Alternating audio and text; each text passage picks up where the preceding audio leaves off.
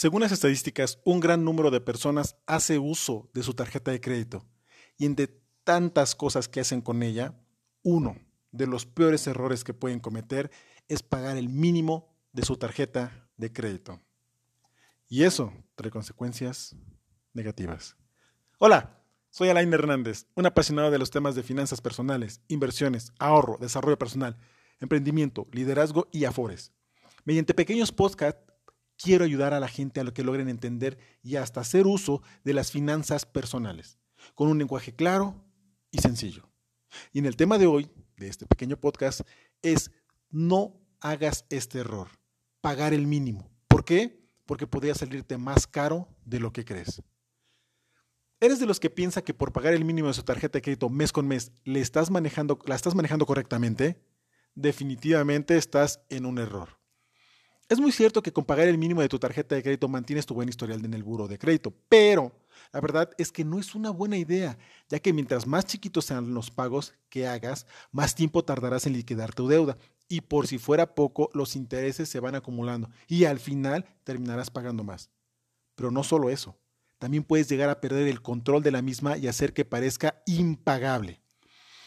Por eso debes tener presente que pagar solo el mínimo únicamente te permitirá conservar al corriente tu línea de crédito, pero verás muy lejos el fin de tu deuda, ya que siempre se cubren primero los intereses y las comisiones, incluso el IVA, y muy poco va al capital, que es el monto que te prestó tu banco.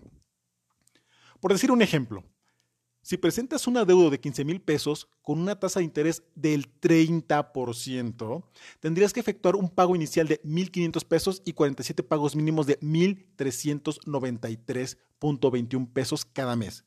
De mantener ese monto, tardarías en liquidarlo 3 años, 11 meses y al final pagarías 23.155 pesos. ¿Qué tal, eh? ¿A poco quisieras pagar casi 20% más de tu deuda?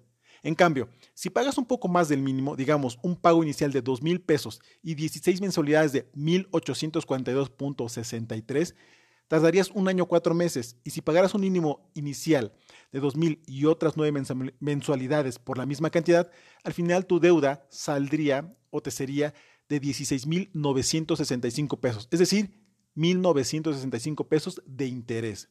Manejar una tarjeta de crédito puede ser un arma de doble filo si la sabes usar, puedes tomar gran ventaja de ello, pero si no, terminarás pagando más de lo que deberías. Algunas personas usan o guardan su tarjeta de crédito para algunas emergencias en el cajón de los calcetines. Pero ¿qué crees? Eso a veces tampoco es conveniente. Digo, a veces, porque cada banco tiene sus reglas. ¿A qué me refiero? Hay casos donde las personas que guardan su tarjeta de crédito sin usarla reciben un estado de cuenta donde se perciben cobros por comisiones y a la larga eso te puede afectar en tu buro de crédito ya que queda registrado un incumplimiento de pago. Independientemente de si, tu tarjeta la tienes que activar con su primer uso, igual se puede activar sola después de un determinado tiempo. Así que antes de decidir guardarla para imprevistos, mejor lee tu contrato y revisa si, aunque no la uses, te cobrarán comisiones. Nunca olvides que tu dinero es tuyo y debes cuidarlo. Optimiza tus gastos y aumenta tus ingresos. Son pequeños detalles que pueden hacer grandes diferencias. Siempre debes estar atento de tu dinero. Eres tú y nadie más que tú el más interesado en que te rinda o te genere más dinero. Soy tu amigo Alain Hernández y deseo que tengas un excelente día y una genial semana.